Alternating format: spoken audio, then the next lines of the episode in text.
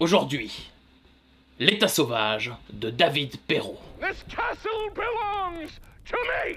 Cet imaginaire du cinéma est souvent relativement près de l'imaginaire des hommes du Moyen Âge. Tous les films sont en costume, tous les films sont en décor, tous les films sont des univers euh, fabriqués.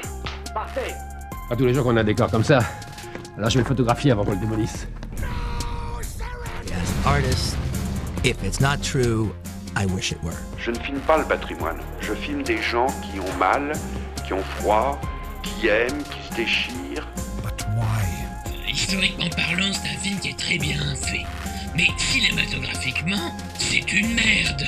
Jetez-moi ça, mais jetez-moi ça dans les douves. Eh bien, bonjour à vous qui nous écoutez, ou bonsoir selon l'heure à laquelle euh, vous mettez ce podcast, et bienvenue dans La Douve. Euh, pour rappel, cette émission n'a pas pour but de, critiquer l'historicité euh, des films dont nous allons parler, mais euh, de voir ce qu'on peut en tirer, en dépit également de tout jugement de valeur. Nous allons donc, euh, je vais donc avoir à mes côtés euh, mes comparses habituels qui sont Pierre Udren. Bonjour, je suis Pierre Udren, je réalise des films et j'aime bien parler de films, de cinéma et d'histoire un petit peu. et Édouard Fabier. Bonjour. Donc je suis Edouard, je suis bibliothécaire spécialisé en cinéma et j'aime parler moi aussi du cinéma avec mes amis. Et euh, bien, je me présente du coup Christophe Germier, euh, qui fait l'introduction de ce podcast. Peut-être que plus tard, je passerai la parole pour le départ. Euh, en attendant, aujourd'hui, nous allons parler d'un film sorti juste avant le confinement, pour le coup, puisqu'il est sorti le 26 février 2020, si je ne m'abuse. Et il s'agit de L'état sauvage de... Attention, je mélange, je sais plus s'il s'appelle David ou Daniel, mais Perrault, c'est ça Da- David Perrault. ouais. David Perrault, voilà. Euh, bah du coup, euh, pour commencer, est-ce que Pierre, tu peux nous présenter le film, toi qui es réalisateur? Non, la responsabilité. Euh, non, alors en, en fait, tout simplement, on cherchait, euh, on cherchait un, un, bah, un film sur lequel parler un petit peu pour euh, pour cet épisode, et on est tombé sur ce film-là, L'État sauvage. Alors du coup, sans trop savoir euh, ce que c'était, à part que a priori, bah, c'était un western et apparemment un western français. Euh, et en fait, c'est euh, quand euh, Christophe, je crois, c'est toi qui nous a proposé le film. Et quand j'ai vu moi que c'était réalisé par David Perrault, je me suis dit mais je connais ce nom-là. Et très rapidement, il m'est venu à l'esprit que j'avais déjà vu un film de David Perrault et je l'avais vu avec Edouard. J'ai vu son film précédent et son premier film du coup, qui s'appelle Nos héros sont morts ce soir et qui est un film assez atypique. Et, euh, et de là, on s'est dit euh, ouais, il faut qu'on parle de- du nouveau film de ce réalisateur parce que euh, euh, bah, c'est quelqu'un, je trouve, qui est un peu atypique dans le cinéma français. Euh, c'est un western euh, qui se passe pendant la guerre de sécession. Donc la guerre de sécession, Edouard Alors la guerre de sécession qui est connue voilà en Europe et en France surtout comme sous le nom guerre de sécession, mais qui aux États-Unis est connue sous le nom de The Civil War. Euh, donc une guerre civile qui est survenue entre 1861 et 1865, qui opposait donc deux partis aux États-Unis, le, le nord unioniste, qui était, on va dire, du côté d'Abraham Lincoln, le nouveau président, et les États confédérés d'Amérique, dirigés par Jefferson Davis, pour généraliser, qui étaient les, États esclavagistes du sud des États-Unis.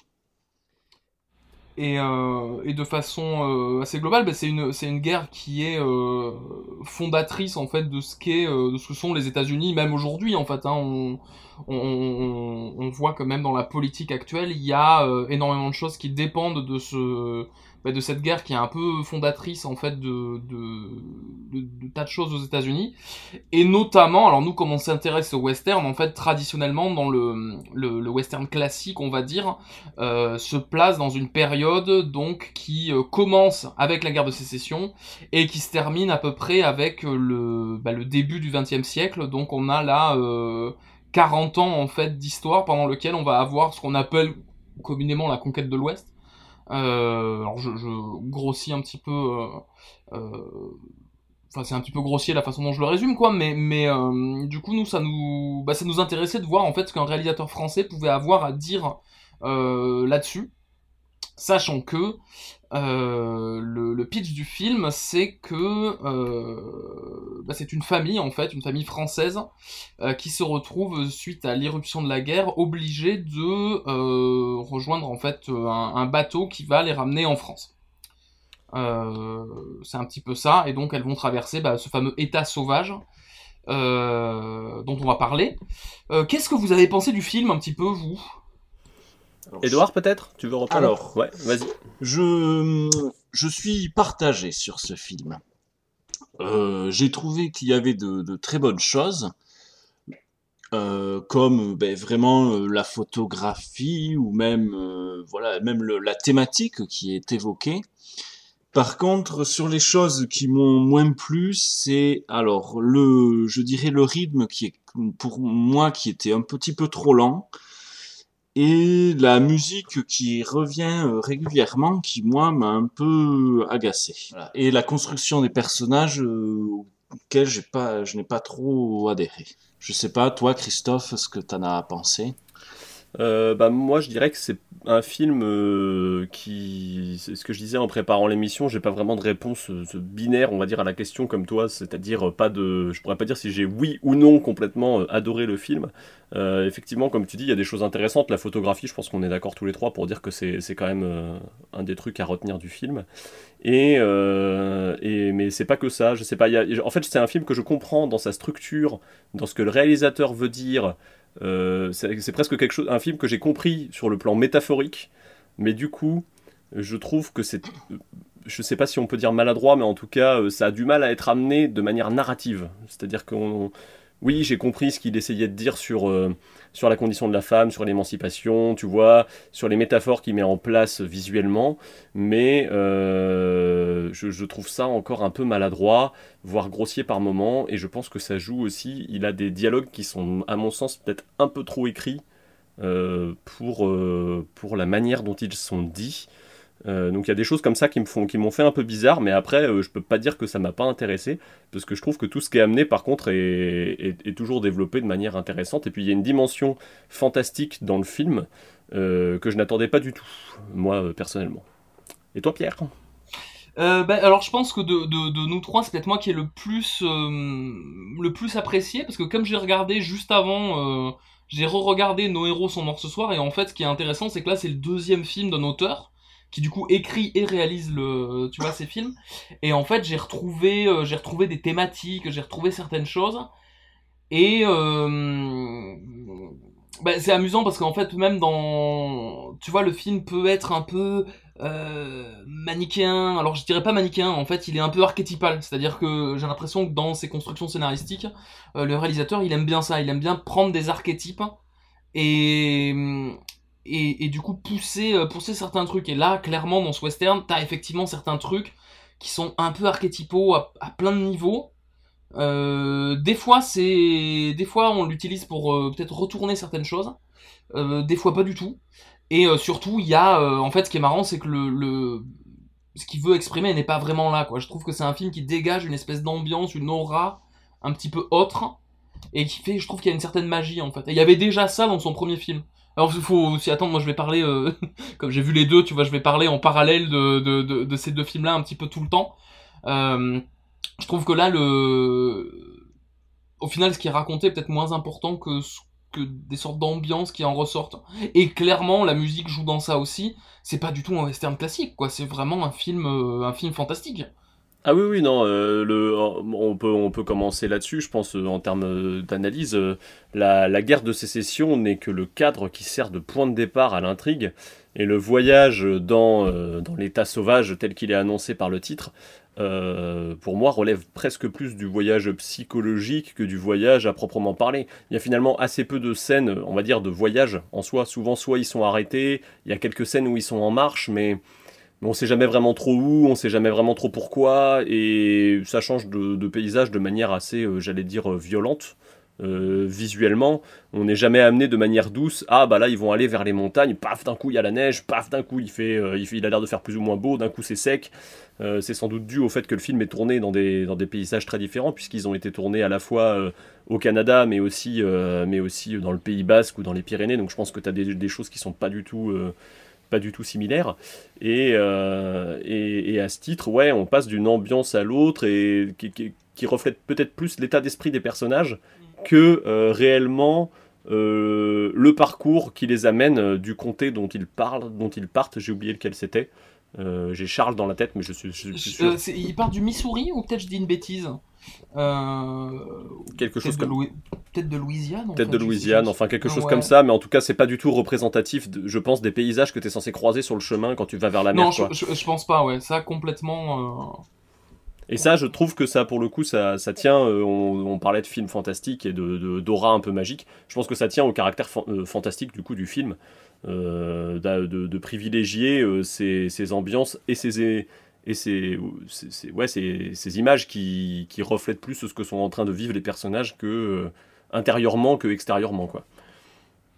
Les personnages, du coup, on en parle un petit peu parce que le, sujet, c'est ça en fait. Le, film, c'est aussi un prétexte à montrer euh, euh, bah, l'émancipation de tout un groupe de femmes, du coup, notamment du personnage principal, donc qui est joué par Alice euh, qui joue le rôle de Esther, si je ne m'abuse. Et, euh, et en fait, c'est elle, euh, ses sœurs. euh, Sa mère et, son père. sa mère, son père et et la bonne du La coup, servante, qui est aussi le la servante ouais qui est aussi l'amante du père sont eux les personnages principaux mais en, en- en fait le, le film très rapidement euh, bah, nous montre un petit peu le, le j'ai l'impression une perception très intérieure de ce personnage principal en fait on a l'impression que tout ce qu'elle voit et la façon dont nous sont montrées les scènes c'est un petit peu elle qui le qui le, qui le perçoit. Et en fait ce voyage de l'état sauvage c'est ce personnage là qui va passer de de ce truc là très archétypal tu sais de la petite fille euh, de la petite fille un peu bourgeoise dans une grande maison euh, dans le sud des États-Unis à euh, un truc où petit à petit elle va s'émanciper quoi. Mais paradoxalement, du coup, tu vois, je trouve que on a la vision d'un individu dans le film, ce que je trouve plutôt cool, mais euh, le, le, le réalisateur, pour avoir euh, du coup regardé quelques, quelques petites in- interviews à droite à gauche, se réclame beaucoup de l'effet de groupe du film. Et, et au final, euh, même s'il y a un groupe, c'est quand même un seul personnage dont on a le point de vue. Et je sais pas, il y a un espèce de truc là-dedans que je trouve qui est pas toujours hyper homogène. Et, euh, j'avoue que ouais, y a des moments même euh, pour parler d'homogénéité, j'ai trouvé que le film euh, en, man- en manquait un peu dans son, dans, son- découpage. Mais ça c'est un, autre- un autre problème, on pourra y revenir plus tard. Après les personnages en soi ils sont tous intéressants, que ce soit les, les, personnages féminins et ou les personnages, puisque tu parlais d'archétypes, personnages masculins pour le coup, on en a, on a vraiment les archétypes de western dans, dans ce genre-là, je trouve. le, le- soldat confédéré qui est euh, pas confédéré du coup unioniste euh, le soldat euh, qui ne sait pas se tenir euh, le, euh, le, le, beau gosse euh, un peu un peu voyou le, qui, le euh, proto Clint Eastwood hein, on, est, vraiment ça. sur il y, a, y a vraiment ça lui dans la façon dont il est euh, c'est euh, Kevin Jansen il s'appelle je crois oui ouais c'est ça c'est un acteur, ouais, un qui- acteur qui- belge du coup Un acteur, oui, bah alors c'est ça qui est marrant parce que c'est le seul dont on se dit tiens, lui il a l'air américain, pas du tout, il est belge. Et en fait, c'est vraiment. un- euh, en fait, toute la première partie, c'est pareil, c'est du studio donc ça a été tourné à Paris. En fait, le film vraiment ne va euh, sur le continent américain qu'à la que vraiment le dernier tiers du film quoi. Euh, le personnage de Victor Ludd du coup puisque c'est son Ouais. nom euh, est, euh, est amené d'ailleurs je crois que c'est un des rares personnages qui a, qui a un nom de famille dans toute cette histoire Ouais. à, à part Mhm. le, fameux Deluine dont, dont une, qu'une des sœurs est supposée épouser Ouais. à- au début du film Euh, je crois pas, je, je- je n'ai même pas souvenir que le nom de famille des personnages principaux ait été mentionné, comme si le prénom suffisait en fait, plus souvent que- Ouais. chose quoi. Oui, puis souvent ils ont euh, même, tu vois, il y a un personnage d'antagoniste euh, que limite moi j'aurais résumé à ce nom-là, l'antagoniste. Et à- au bout d'un moment, il, il leur, do- il, elle, il y a un nom qui lui est donné. Mais euh, Betty, ouais, c'est ça. Mais Ouais. alors, tu vois, pendant tout le film, je me suis juste dit non, c'est l'antagoniste, tu vois, de façon. euh, Et puis le seul nom qui lui est donné, c'est un surnom, donc il y a quand même un rapport à l'intime pendant tout le film qui est assez, assez fort en fait. euh, on n'est pas en face de, de gens qui se définissent par ce qu'ils euh, pourraient être socialement, mais parce qu'ils sont intérieurement finalement. Considérez que les nordistes ont déjà gagné cette guerre.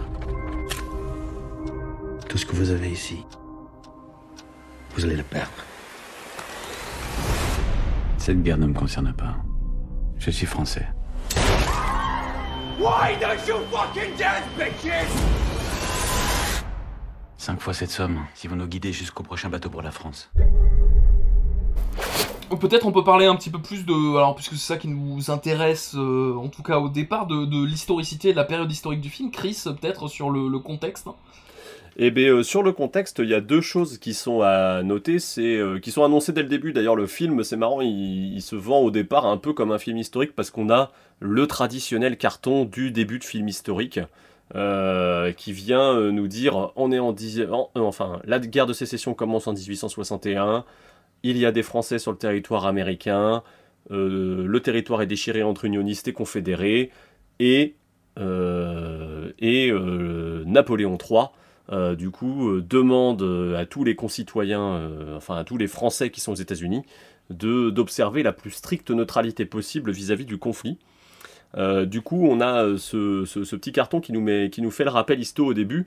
Ça reste finalement assez rapidement un cadre, puisque ça va être évoqué dans les premiers dialogues, et encore pas dans tous les dialogues, puisqu'au départ, les personnages sont quand même un peu plus intéressés par le, par le mariage d'une des sœurs que par réellement ce qui est en train de se passer autour d'eux. C'est le père surtout qui, qui, qui, va, qui va en souffrir de cette histoire de la stricte neutralité. Et euh, bah ça, euh, c'est une vraie info. hein, euh, Napoléon III demandait aux Français de ne pas se mêler de la guerre de sécession. Seulement dans les faits, c'était impossible. La plupart des gens avaient lié des vies, que ce soit avec les sudistes ou avec, les nordistes, avec les unionistes ou les confédérés. Et il, il leur a fallu prendre les armes, d'autant euh, que euh, il y a le souvenir aux États-Unis à cette période-là assez euh, probant de le- du général Lafayette qui euh, avait participé à la guerre d'indépendance euh, des États-Unis, euh, donc qui elle a lieu en euh, termine en 1776 si je ne m'abuse. Je veux pas dire de bêtises sur les dates, mais je crois que c'est ça. Et euh, ce souvenir du bon français, euh, le général, le héros providentiel, va amener certains Français notamment à prendre position d'un côté comme de l'autre, en se disant qu'ils sont, euh, qu'ils sont du côté de la patrie et du côté de Dieu, ce que pourtant euh, personne n'a demandé au départ. Non, tout en sachant que Napoléon III, justement, à l'époque, en disant stricte neutralité, ils ont quand même une petite espérance et que ce soit le Sud euh, qui l'emporte. Et en plus, en même temps, lui, il a des projets d'invasion du Mexique. Ça, on l'oublie complètement fait. dans le genre euh, euh, guerre qui a eu lieu mais qu'on a calé sous le tapis. Il y a quand même un moment la France qui envahit le Mexique. Ce, ce truc-là est un peu... euh, euh, serait un sujet de western assez marrant aussi, quoi. Et là, justement, le contexte du film, c'est que bah, les personnages habitent dans le sud, quoi, vraiment. Juste pour euh, pour l'invasion du Mexique, euh, c'est ça a plus été évoqué en en BD ou notamment avec la BD euh, Charlotte euh, impératrice de Mathieu Bonhomme qui nous amène justement sur euh, les traces de Charlotte du coup cette impératrice du Mexique qui va se faire embarquer dans cette aventure. Mais je t'en prie Christophe reprends sur la stricte neutralité. Ah bah j'ai pas grand chose à ajouter puisque on l'aborde euh, pas tellement en fait dans le film. C'est une fois euh, euh, pour le coup David Perrault s'en sert vraiment comme d'un cadre de départ dont il va assez rapidement extirper ses personnages. Puisque les personnages au départ vivent chez eux. Tout se passe bien jusqu'à l'arrivée alors je vais y revenir mais des, unionistes. Et une fois qu'ils sont sortis de chez eux le contexte de la guerre euh, n'existe presque plus. Ça, met vraiment juste un coup de pression au départ, et après le film file dans une autre direction. Euh, mais, euh, mais voilà, il y a quand même cet enjeu-là, les personnages en parlent, on doit rester neutre, et ça, c'est pas, pas complètement sorti du chapeau. Autre chose qui n'est pas complètement sorti du chapeau, c'est l'article 28 qui est présenté au début du film. Pas l'article 28, le- l'ordre numéro 28 euh, des unionistes qui décident euh, qui décide que si jamais euh, les femmes commencent à mal répondre ou à, euh, ou à se rebeller, elles pourront être considérées comme les soldats de l'Union comme de simples femmes de ville exerçant leur travail. Alors dans le sous-texte, ça veut bien dire comme des, comme des prostituées, mais le film fait le choix par contre, je crois, d'appuyer un peu plus de, de, transformer un peu l'ordre pour, le, pour le rendre encore plus bourrin. C'est un ordre qui a vraiment existé et qui était dû notamment, alors c'est une réponse au fait que les femmes, pendant la guerre de sécession, euh, se sont retrouvées bah, un peu comme nous, c'est ce qu'on a connu euh, en France avec, euh, la guerre, avec la guerre 14-18, c'est-à-dire qu'une fois que tous les hommes étaient partis au front, c'est elles qui ont commencé à gérer les boutiques. Et quand les, quand les unionistes sont arrivés sur place, eh bien, ils se sont retrouvés en face de femmes qui voulaient qui voulaient pas lâcher, quoi, et qui ont commencé bah, grosso modo à leur jeter des tomates à la tronche et à leur cracher sur leur passage, etc. etc. Donc on s'est retrouvé avec une espèce de mini-rébellion à ce moment-là, un peu euh, euh, pas tout à fait ouverte, euh, mais qui en tout cas ennuyait pas mal les unionistes, d'où cet ordre. Et un ordre qui du coup a fait scandale, et, qui, mais qui a quand même perduré, puisqu'il a été prononcé au mois de mai 1863 ou 4, je sais plus. Et ça a duré jusqu'au mois de novembre. Et à la fin, au mois de novembre, on a dit au général qu'il a, dit au général qu'il avait prononcé de dégager et, euh, euh, tout, est, revenu dans l'ordre, ça a été annulé. Mais il y a eu cette petite période un peu, euh, étrange et, le film se sert de ça aussi pour, déjà affirmer son, point de vue et son point de départ très féministe dans un cadre où les femmes sont sont réduites à l'état d'objet, finalement. Aussi, il y, a une, volonté pour le réalisateur, tu sais, de, nous montrer de nous montrer aussi des femmes dans un contexte où euh, isolé. Enfin, je crois que c'est les premières 30 ou 40 minutes du film où en fait on est dans euh, la baraque, on est éclairé à la bougie, on est vraiment sur euh, un truc complètement coupé du monde extérieur. et en fait, ce qui va avec, tu sais, le, bah, les personnages qui ont chacun leur petite, leurs petites, leurs petits objectifs et notamment bah, le, personnage d'Esther.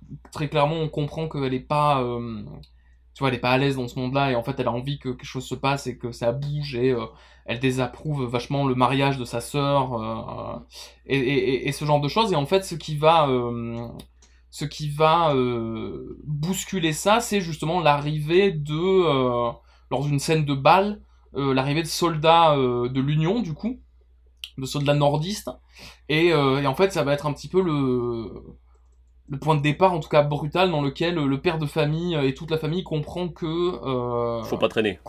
Oui, c'est ça, que contrairement à ce à ce qu'ils pensaient, euh, ils ont beau être neutres sur le papier, euh, c'est pas comme ça que ça va se passer, quoi. Ouais, et il y avait quelque chose d'intéressant là-dedans aussi. je trouve, là, tu disais que c'était un réalisateur qui déconstruisait souvent les archétypes. Mhm. Je trouve qu'on est confronté là pour le coup à la première rupture. C'est-à-dire que traditionnellement, on a tendance à mettre c'est pas alors moi c'est une image que j'ai c'est peut-être pas forcément vrai dans le western parce que j'ai le je, j'en mate pas assez pour le dire. Euh, mais il y a un côté euh, bah, les unionistes ils vont être méchants en fait dans ce film là oui, alors ce qui, il y a ce côté, souvent on les voit comme les abolitionnistes, mhm. et, euh, et là, bah, pour le coup, non, ça va plutôt être des persécuteurs. Et je mhm. trouvais ça intéressant que les héros soient des sudistes pour une fois, et, mhm. euh, et d'avoir ce point de vue-là. Mais peut-être euh, c'est quelque chose qui est plus répandu que ce que je pense en fait. En, en, fait, c'est un, un, peu, c'est un peu particulier. C'est vrai que cette histoire du point de vue. Alors pour avoir vu quelques films, notamment sur la guerre de sécession. Euh, c'est un peu particulier. Il y a pas mal de films en fait avec, euh, tu sais, il y a une espèce de nostalgie de, ce sud un peu romantique et euh, qui est un peu particulière dans des films. Tu regardes, alors tu vois, on parlait d'autant en emporte le vent. moi qui m'est venu à l'idée quand je savais qu'on qu'on allait parler de ce film-là en termes de contexte, alors que j'ai pas revu, que j'ai vu il y a un moment, tu vois, mais qui est un film qui fait débat encore aujourd'hui. Euh, où là pareil, tu vois, t'as un, point de vue, en tout cas un personnage qui est euh, qui est sudiste. Le, en fait, ce que je trouve, c'est que quand souvent t'as euh, notamment des femmes en fait qui sont représentées dans des films western de cette époque-là, on a tendance à les représenter comme, euh, tu vois, venant du sud parce que toutes seules chez elles et avec une armée qui une armée qui arrive et donc du coup des, des, des situations qui sont beaucoup plus complexes. Je pense au film bah, Les Proies de Sofia Coppola que j'ai vu justement hier du coup, qui a pareil en fait, c'est exactement le même contexte, c'est-à-dire c'est une pension de, jeunes femmes qui sont euh, qui sont bah, dans une maison isolée au milieu du sud, tu vois, et euh, c'est l'arrivée d'un soldat euh, de l'Union, pareil qui est, alors là en l'occurrence c'est Colin Farrell, mais c'est un remake d'un film des années 70 dans lequel c'était Clint Eastwood.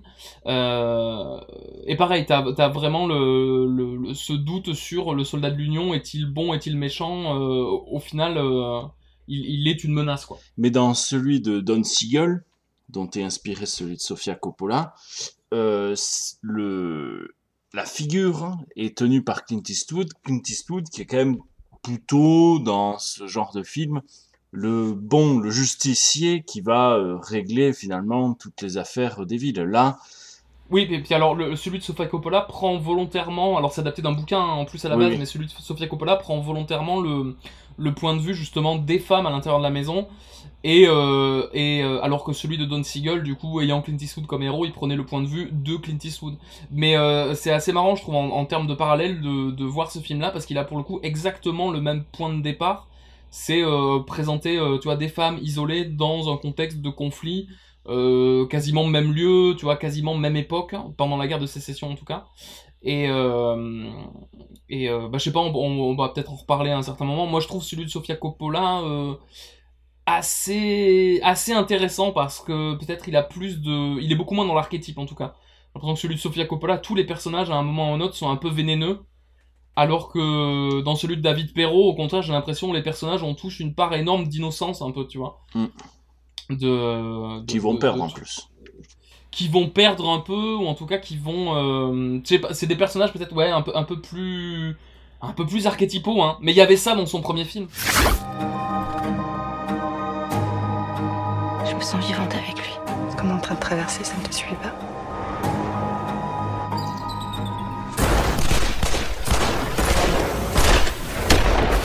Autre chose qui pourrait paraître euh, étonnante euh, dans, le, dans le film, euh, d'un point de vue historicité, c'est le sujet de l'esclavage, ou du moins la manière dont il est traité. Pierre, je crois que tu avais noté quelque chose là-dessus. oui bah en, fait c'est marrant là là aussi comme le comme comme bah, historiquement le film botte un peu en touche parce que c'est pas ça le sujet Euh, ici aussi en fait par rapport à l'esclavage qui est euh, aujourd'hui ce qu'on retient essentiellement euh, de la guerre de sécession c'est-à-dire une lutte pour euh, pour ou contre l'abolition de l'esclavage. Alors c'est vraiment très résumé de dire ça euh, parce que c'est pas exclusivement ça quoi. Mais euh, en tout cas ce qui dans le prisme cinéma en tout cas ce qui reste de cette période c'est un peu ce sujet là ici le film fait vraiment le choix en fait de de d'évacuer ça en une en une euh, en une réplique quoi c'est à dire que le seul personnage euh, qui est noir du film et dont on pourrait penser que euh, elle est une esclave, c'est alors moi le personnage que je trouve le plus intéressant du film en plus, qui est Leila du coup, qui est en fait la, la servante de la maison et qui est l'amante du du père aussi. Du père. Ouais, c'est ça, et qui a euh, Qui a été affranchi. qui a été affranchi, voilà, c'est ça, dans une réplique, il dit, euh, il dit, bah moi, euh, j'ai pas d'esclave et et ma servante, elle est affranchie, quoi, et je la paye. Et, euh, et en fait, ça, alors du coup, ça m'a, ça m'a, euh, ça m'a un peu surpris, mais en fait, dans le film de Sofia Coppola, justement, dont on parlait euh, tout à l'heure, il y a, y a un peu ce même truc, c'est-à-dire qu'au départ, tu vois, même si ça se passe dans une grande maison du sud et qu'on qu'on comprend qu'en temps normal il doit y avoir des esclaves, la situation fait que en une réplique ils te disent ah ils se sont enfuis, point. Et en fait on va pas du tout aborder le truc. Et je pense que cinématographiquement, alors je sais pas si c'est un truc du, du moment, mais c'est des, c'est des sujets qui vont qu'on va avoir tendance à aborder beaucoup plus dans des films dont c'est le sujet, c'est-à-dire je pense là euh, celui qui me vient à l'esprit c'est euh, 12 Years a Slave. Euh, ou alors par exemple un film comme Lincoln justement qui euh, qui euh, Oui, ou, euh, moi dans la tête j'avais Django aussi. euh, oui, c'est ça, bah, complètement. ouais, ouais. Euh, mais, mais là, du coup, dans, le, dans ce cadre-là, justement, le, le film fait le choix de ne pas aborder du tout ce sujet-là. Euh, et, et même, en fait, le, d'une certaine façon, la différence sociale que peut avoir ce personnage de la, de la servante, il est très. Alors, il a une utilité dans le film parce que cette. euh, c'est- c'est- il va y avoir une. euh, tu sais, la différence qu'elle peut avoir avec les autres personnages de part, son statut social, en fait, va être amené à disparaître à un moment parce que je sais pas si vous vous rappelez, mais à un moment du film, je, trou- je trouvais ce moment assez sympa, en fait, elle arrête de leur Elle amener- arrête de les servir. Elle, arrête de les servir, tu vois. Et, euh, et elle, justement, son acte d'émancipation, puisque tous les personnages féminins vont avoir un petit peu ça au, fur et à mesure du film, elle, son acte d'émancipation, c'est un peu ça. Mais dès le départ, en fait, elle, euh, elle a vraiment un truc de sororité, justement, avec le personnage d'Esther, qui est beaucoup plus fort que ce qu'on a l'habitude de voir dans des films comme ça, dans, dans, ce que ça pourrait être dans la réalité. Et justement, c'est un personnage qui est euh, vachement intéressant parce qu'elle a notamment aussi un rapport au vaudou, du coup. Euh, je sais pas si on peut en parler de ça, mais qui est, euh, alors, qui pourrait être anecdotique, mais là, dans le film, il est euh, assez important Bah, il, parce est, que. il est très important puisque la, c'est la, la scène finale, c'est presque celle-là. Il y a un épilogue après, mais euh, la dernière scène fait. pendant tout le film, on se dit bon, est-ce que c'est. Est-ce que c'est fantastique? Est-ce que ça allait pas? Ça a, le, ça, ça a les cadrages, la lumière d'un d'un film, d'un film fantastique. Et euh, on se pose un peu la question, et puis la scène finale finit par nous, nous dire Ah non, mais vous n'êtes pas du tout dans, un, dans quelque chose d'historique, vous êtes dans, vous êtes dans du, du cinéma fantastique. Allons à Gérard Mer, quoi. Oui, non, c'est ça.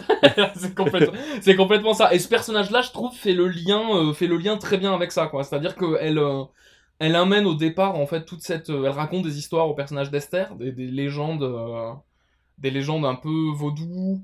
Euh, elle parle en créole à un moment. Enfin, il y y a toute une, tout un imaginaire qui est développé avec ce personnage-là et qui petit à petit, du Bayou. Ouais, non, mais c'est ça. Et qui petit à petit nous amène en fait vers la dimension fantastique du film, dont je pense on va parler un petit peu plus en détail. Et qui est. Euh... Mais moi, je m'attendais pas à voir ça, en fait. Je m'attendais. Euh... On parlera de la bande-annonce, quoi, mais on parlera de, de ce- comme, comme, comment le film était vendu. Euh... C'est pas, c'est je- c'est pas du tout un western classique, c'est un putain de film de fantôme, en fait. Il reprend, il reprend tous les codes en fait du film fantastique avec les les antagonistes, les ennemis qui sont en fait anonymes. Il y a que Betty qu'on, il me semble, dont on voit le visage. Après, la plupart sont encapuchonnés, ce qui peut rappeler, euh, voilà, les sombres heures euh, des États-Unis. Voilà un peu le avec le, le Ku Klux Klan qui se qui va être créé après la guerre de sécession. Les personnages en fait sont chassés par un antagoniste qui est du coup une femme euh, du coup armée accompagnée de de plusieurs personnes encapuchonnées dont on verra jamais le visage et qui ont en fait des sacs sur la tête euh, ce qui euh, bah, alors directement moi dans, dans l'imaginaire immédiat ça m'a renvoyé bah, ces images du Ku Klux Klan évidemment mais ça m'a renvoyé alors à Django euh, au Django de, de Tarantino De Tarantino. et de, et de façon même peut-être plus directe au Django de Sergio Corbucci aussi, qui avait, euh, qui, qui employait en fait ce, ce même procédé. Je vous conseille de regarder le, le Django de Sergio Corbucci, c'est formidable. Il y a juste un, un, un mec qui se balade avec un cercueil. Et à la- au bout de 20 minutes de film, il sort du cercueil une énorme mitraillette et il commence à défoncer dans un village des, des justement des gens qui ont un petit peu ce- le même costume que euh, que les opposants euh, dans le dans le Dans l'état sauvage. dans l'état sauvage, ouais. Et euh, et, et du coup, j'ai l'impression, j'ai l'impression, je me demande si c'est pas un choix aussi pour équilibrer un petit peu ce truc euh, historique, c'est-à-dire qu'on voit un peu comme antagoniste le, une sorte de, de soldat nordiste au début. Et dans la suite du film, on a ces personnages-là dont on dit jamais vraiment s'ils sont sudistes, dont on, on sait pas vraiment même s'ils sont, euh, s'ils sont réels au bout d'un moment. On se demande si c'est pas juste des fantômes ou des, tu vois, des créatures, quoi. Euh, Bah, dans, dans ce sens, euh, ils ne sont jamais. euh, à part avec Betty, Ouais. ils n'existent pas. En Ouais. fait, De- ils sont, ils sont jamais. On n'a on pas un seul cadre où ils sont présents en même temps que tous les autres protagonistes, que les protagonistes en fait. Ils sont toujours euh, en champ contre champ, mais ils vont jamais être dans le même cadre que les, que les filles, pour le coup, en tout cas dans la scène finale. Et même, ils ne sont même pas dans les mêmes cadres que, que, lors de l'attaque. euh, Au moment où il y en a trois qui se font attaquer par ces, justement ces méchants, enfin ces méchants, ces antagonistes, euh, ils sont aussi. euh, c'est aussi une scène qui se passe en champ contre champ, à tel point qu'on se demande si c'est pas Betty qui a tiré toutes les balles en fait. Ben c'est ça. Même il y a, un moment justement où Betty, enfin il y a un passage un petit peu étrange autour de cette attaque-là, où le personnage de Betty du coup qui est cet antagoniste, tu sais même pas si elle est avec eux, pas avec eux. Enfin c'est euh, un, un truc assez un truc assez étrange. Et ça peut-être que ça, on peut euh, dans toi le premier film dans Nos héros sont morts ce soir, c'est déjà euh, cette thématique des personnages masqués. Nos héros sont morts ce soir, c'est quand même l'histoire de deux catcheurs dans euh, la France des années 60, c'est un film en noir et blanc qui parle, tu vois, du bien et du mal, et pareil, des héros très archétypaux. Je, je pense qu'il aime bien, c'est un réalisateur qui aime bien les personnages avec des masques, quoi. Et, et là, là, Du- tu sens que visuellement, coup, il a voulu créer c'est un truc. super-héros, quoi.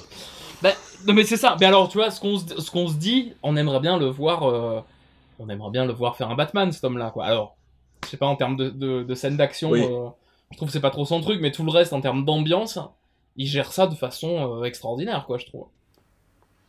Oui, et puis euh, le, il y a, tu dis que le, dans le premier, tu sais, il est sur le catch, dans le deuxième, il est sur le western. C'est quelqu'un qui s'intéresse, je pense, de près aux, aux archétypes et aux stéréotypes de tout ce qui est ricain, pour le coup. Et qui s'amuse à, à jouer avec euh, pour en donner sa propre version, je pense. Enfin, j'ai pas vu Nos héros sont morts ce soir, mais je me dis que ça doit, ça doit ressembler un peu à ça, quoi. Bah, c'est euh, un film français, hein. pour le coup c'est très très français et euh, c'est vraiment des catcheurs français justement. Et les acteurs, euh, Français. euh, mais en- euh, les acteurs français, bah oui, c'est-à-dire que c'est Jean-Pierre Martin, c'est Denis Ménochet qui sont juste, bah, je sais pas, des gueules de cinéma français absolument géniales quoi. Et, euh, et, et euh, il a lui dans, dans le dossier de presse, il en parle de ça. Euh, il, euh, il dit qu'il aime bien en fait placer ses histoires dans euh, des, trucs de monde un petit peu en changement. Et en fait, ce film-là, L'État sauvage, il est en périphérie de, bah, de la guerre de sécession. Son premier film, Nos héros sont morts ce soir. Alors, je, m'en rappelais absolument pas, mais, mais en fait, quand il commence, t'as vraiment des images d'archives. Première image, t'as un catcheur, donc du coup, années 60, tu vois. Et deuxième image, t'as des hélicoptères, la guerre d'Algérie, en fait. Et les personnages sont, euh, en tout cas, le personnage de Denis Ménochet, un mec qui a fait la guerre d'Algérie et qui en est revenu avec. euh, avec euh, pas toutes les cases au bon endroit quoi. Et, ça c'est bah, un personnage je trouve qui, qui, qui, qui peut rappeler en tout cas le personnage de Victor Ludd, tu vois, dans l'état sauvage. Il y a aussi ce truc là de c'est très crépusculaire pour lui quoi. Plusieurs fois dans le dans l'état sauvage, on a ce truc là de dire le train va bientôt arriver, bientôt ils construiront des Voilà. trains, bientôt les hommes comme nous ça n'existera plus. Juste, euh, c'est une thématique, euh, le fait qu'il y a le progrès qui arrive et que ça va être la fin de ces hommes euh, de la conquête de l'Ouest, on va dire, ou que la conquête de l'Ouest, en tout cas, voilà, ça va, le train va marquer la fin de la conquête de l'Ouest. On, on le retrouve dans pas mal de, pas mal de westerns, que ce soit de Il était une fois dans l'Ouest, ah, aussi, il y a Hostile, du coup, le, film avec euh, Christian Bale. Et euh, celui-là, vraiment, le côté, ça va être la fin de ces cow-boys et de, ces, euh, de cette conquête de l'Ouest. Elle va se faire par le train, par le progrès, par. Finalement, la civilisation. Ils vont pas trouver la civilisation, c'est la civilisation qui va être amenée dans les terres sauvages. Ah, avec ce truc-là un petit peu particulier que là, le film se passe pendant la guerre de sécession et donc, euh, tu vois, contrairement à euh, Il était une fois dans l'Ouest et tout, c'est bien avant. En fait, c'est vraiment 20 ans avant, euh, 30 ans avant que, euh, que le chemin de fer, euh, tu vois, re- re- rejoigne, enfin, fasse euh, la transition de l'Atlantique au Pacifique. Du coup, il y a. hum, mais ce personnage de Victor, il est, intéressant, je trouve. Il a vraiment un truc très, alors pour le coup, archétypal, très Clint Eastwood. Et, euh, et je trouve le, le truc intelligent du film, c'est à un moment de briser complètement ce truc-là, quoi. Je sais pas ce que vous en avez pensé, vous, mais moi j'ai trouvé ça super agréable en fait. Quand, euh, quand il se tire Ouais, c'est ça. Ouais, bah moi je trouve que c'est une, c'était une super idée. J'ai, j'ai eu un peu peur. Après, je me suis dit, Ouais. ça doit pas être le genre du réal. J'avoue qu'au moment où il se tire, je me suis dit, j'espère qu'il va pas revenir, que genre il a pas un truc. euh, Parce qu'après, on le voit revenir dans l'église du début, euh, enfin l'espèce de chapelle ou de, de, de- de ruine, pour récupérer quelque chose. Et je me suis dit, j'espère qu'il va pas genre juste récupérer quelque chose et revenir. Ouais. Et, et, et les sauver en fait. Et j'aurais trouvé. euh, je- je- J'étais là, non, faut pas que ça se passe comme ça, faut pas que ça se passe comme ça, ce serait terriblement maladroit après tout ce qu'elle a amené. Et euh, j'étais content que le film ne fasse pas cette erreur pour le coup.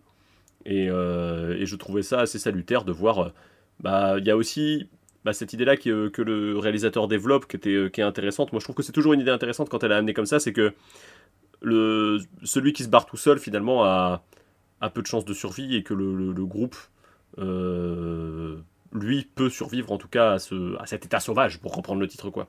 Tu vois Oui, puis puis puis il y a ce truc-là de personnage archétypal. Lui, alors on, on peut parler de, du personnage d'Esther qui est un peu. euh, Moi, j'ai trouvé un peu énervante à certains moments parce que tu dis elle a envie de s'émanciper à fond et en même temps, elle a une espèce de fascination un peu amoureuse pour cette espèce de cow-boy. euh, Il est très bien Kevin Jansen, mais tu sens qu'il a vraiment été casté pour ça. Il fait vraiment euh, euh, bonjour, je suis beau quoi. J'ai une cicatrice sur le côté. euh.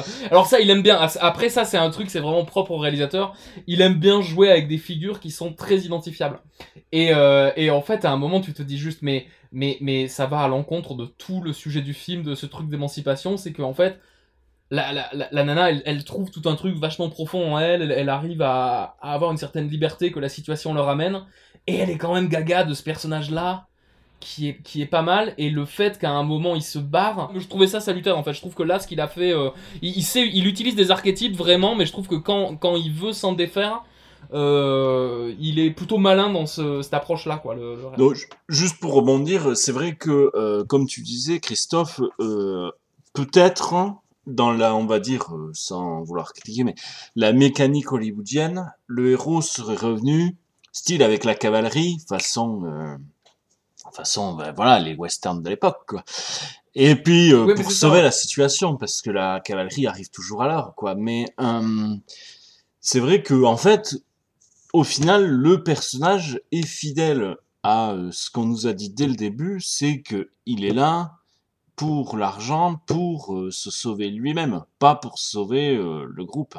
Et, et même si en tant que spectateur tu projettes des choses dessus de la même manière qu'Esther finalement, c'est là aussi que je pense qu'il est assez malin parce qu'il arrive à faire la, il arrive à faire le lien entre le de- de- d'identification entre le spectateur et Esther. Toi aussi t'as projeté des images sur ce personnage-là qui est quand même euh, un peu le, le Chris Pratt du film finalement. T'as- t'as- si si t'as projeté ces idéaux là dessus, t'as pas bien regardé en fait. Et c'est assez agréable d'être surpris comme ça euh, dans le.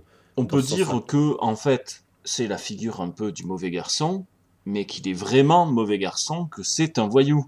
Et c'est pas le mauvais garçon, on va dire, euh, le Han Solo, c'est-à-dire qui, euh, ah, il lâche les héros et il revient à la fin. Là, non, c'est, euh, bah non, il... C'est un Exactement. connard. Ouais, c'est ça, c'est ce qu'on appelle communément un connard. plaisir, en fait. Exactement. Et euh, je, je partage alors assez ton avis, euh, le Esther, moi par certains côtés, voilà, son côté, ça a besoin d'indépendance, de s'affirmer, se heurte parfois à la dure réalité de la vie, c'est-à-dire sa fille, sa sœur, notamment, qui est jouée par Déborah François, lui dit, ben non, moi, euh, moi je sais ce que c'est, oui, je sais ce que c'est d'être déçu de façon euh, dans les relations humaines, et surtout, moi je sais que tu te berces d'illusions, toi qui ne fais que lire des romans euh, de, qui, ne voit la vie que par ça, finalement, toi qui es un petit peu la Madame Bovary du, du Missouri, quoi. Tu te berces d'illusions, et moi, j'ai connu les déceptions, j'ai connu euh, la vraie vie finalement. Et je ne vis pas dans un livre comme toi qui pense que tu vas pouvoir t'émanciper euh, rien qu'en lisant des livres et en t'affirmant. Et c'est marrant d'ailleurs parce que le, le livre qu'elle lit n'est pas cité. Enfin, moi, j'ai pas souvenir qu'il ait été cité, mais c'est le lys, c'est le lys dans la vallée de Balzac. euh, Tu as lu qui, le, le euh, dossier de presse? Ah, c'est. J'ai lu le dossier de presse, tout à fait. C'est- Mais moi, je me suis demandé pendant tout le film. Oui, mais pareil. Tu vois, à partir du moment où les personnages en avaient parlé, j'étais là, putain, qu'est-ce que c'est ce bouquin? Ce serait intéressant de savoir quand même. euh, parce qu'on te dit une histoire romantique qui se passe en Touraine, moi je suis pas capable d'identifier que c'est Balzac quoi. Et, euh, et du coup, je me suis dit, euh, qu'est-ce que qu'est-ce que c'est que ce bouquin? Donc effectivement, le dossier de presse m'a apporté la réponse. Et je trouve ça assez intéressant parce que c'est un bouquin qui a été écrit par Balzac en réponse à un autre livre euh, qui va s'avérer inspiré euh, notamment Flaubert en fait. Donc Mm. euh, quand tu dis que c'est la Mm. Madame Bovary euh, du Missouri, euh, il y, a, il y a Voilà. complètement. Alors moi, ça, en je, fait. honnêtement, je pensais que voilà, je m'étais dit peut-être c'est Madame Bovary vu que ça se passe en Touraine et tout. Je me suis dit, je sais plus où, où se passe Madame Bovary, mais ça pouvait, euh, ça pouvait coller. Mais, mais ce personnage, tu vois, de, de, bah, de, de, de jeune femme bourgeoise, tu vois, qui, qui s'emmerde un peu, bah, littérairement, on le retrouve là-dedans, mais en fait, dans le cinéma aussi, c'est le. euh, bah, tu vois, le- l'héroïne de Autant n'emporte le vent, c'est ça. Euh, dans Les Proies, euh, dont on a parlé tout à l'heure, t'as. euh, en tout cas, un personnage qui est celui de Kristen Dunst, qui, qui, qui a un peu ça, mais au final, tous les autres, c'est un peu ce truc-là aussi. C'est un truc assez. c'est un point de départ en tout cas assez commun. C'est là aussi, je pense que dans, dans son choix, lui, de prendre des personnages un peu des archétypes, il y a une volonté de, de ce truc-là. Et il le dit dans le dossier de presse également. C'est euh, à la base, il, l'envie de faire le film, euh, elle lui est venue d'une photo de justement une femme au milieu d'un espèce de grand espace. Et en fait, cette euh, cette, cette photo, en tout cas cette scène, il l'a retranscrite un petit peu. T'as une scène du film où elle passe par-dessus la diligence. Et où tu la vois, du coup, tu as un plan de caméra où tu la vois seule au milieu d'un énorme espace. C'est un truc très aérien, très joli. Et tu sens que sa volonté à lui, c'était ça aussi. La volonté du réalisateur, c'est de. Je sais pas, d'être dans l'inconscient de cette nana, quoi. Et du coup, ce caractère euh, profondément euh, inconscient euh, qu'on va retrouver d'Esther tout au long du film, s'intéresser à la personne intérieure plus qu'à la personne sociale, c'est, sans être un, un trope, c'est, en tout cas, ça nous ramène une fois de plus au cinéma fantastique, et c'est logique que ce film soit un film, un film fantastique, en fait, quelque part. Vous avez, vous avez pensé quoi de, de cette scène au milieu du film? Il y a, y, a une, euh, y a une scène qui au départ m'a fait bizarre et que moi j'ai beaucoup aimé, euh, où on a justement euh, Betty, du coup l'antagoniste, qui est toute seule devant un feu, et puis qui en fait de façon extrêmement étrange se met à danser. Et, et alors au départ tu dis mais qu'est-ce que ça fout là, c'est très étrange, et en fait elle se met à danser du coup dans une espèce de chorégraphie très un peu étrange, un peu corporelle, alors éclairée magnifiquement. euh, je sais pas qui est le chef opérateur de ce film, mais euh, donnez-lui des sous. Et, euh, et en fait, elle se met à danser avec les, les, personnages masqués qui l'accompagnent. Et là aussi, j'ai trouvé qu'on était complètement dans un truc ultra fantastique, très. Enfin, ça m'évoquait. Tu sais, gothique en fait, quoi, vraiment. Je sais pas ce que vous avez pensé de cette scène. Il y avait un côté, tu retournes les. C'est peut-être parce que j'ai maté le, le Dracula de, de Coppola, du coup, euh, là, il y a pas très longtemps, mais ça, tu retournes la situation avec euh, le moment où le personnage de. Ah zut, de Jonathan Harker, euh, incarné par Keanu Reeves, du coup, arrive chez les, chez les femmes de Mm. Dracula, en fait. Hmm.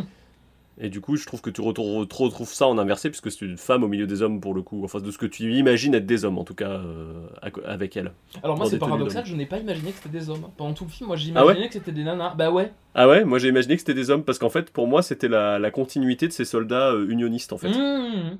Ouais, je comprends. Je sais pas pourquoi, moi j'ai fait un, j'ai fait un truc de, euh, de, je savais pas trop. En fait, je savais pas trop ces personnages-là. euh. D'accord. Moi, pour moi, c'était des hommes aussi, mais ça pouvait. euh, ouais. Parce que pour moi, la menace ayant été incarnée par cette histoire de d'ordre 28, euh, par les hommes, euh, la manière dont ils se comportaient dans, le, dans la scène du bal, j'ai j'ai assimilé ça aux antagonistes de manière générale. quoi. Vous avez pensé quoi de la bande-annonce Ah, film Et ben, la bande-annonce ne vendait pas un film fantastique pour le coup. Et il faut vendre un film. Hein. Ça, ça, c'est marrant parce qu'il y a, il y a un peu ce truc-là de quand tu fais un film, il y a, il y a une boîte de distribution derrière qui, euh, peu importe le film, qui doit le vendre. Et euh, c'est un peu étrange, mais bon, la, bande-annonce m'a donné vraiment l'impression qu'on te vendait euh, un, western un peu tranquille au départ qui se terminait ambiance, euh, ambiance fusil de chasse dans la pampa et euh, assaut sur le Central 13, un petit peu un truc très comme ça. Et en ça, j'ai été un peu. Un peu surpris, qu'est-ce que vous en avez pensé?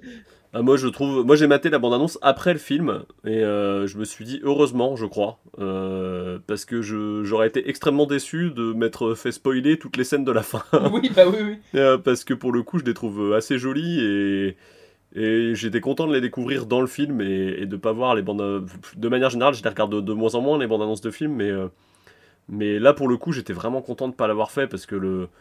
Bah, en plus, toutes les scènes d'action sont vendues dedans et.